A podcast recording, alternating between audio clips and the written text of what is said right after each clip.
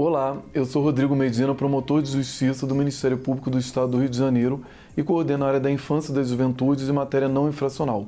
Hoje nós vamos falar sobre o ECA, que é o Estatuto da Criança e Adolescente. É uma lei federal, que é a Lei 8069, que entrou em vigor em 13 de julho de 1990.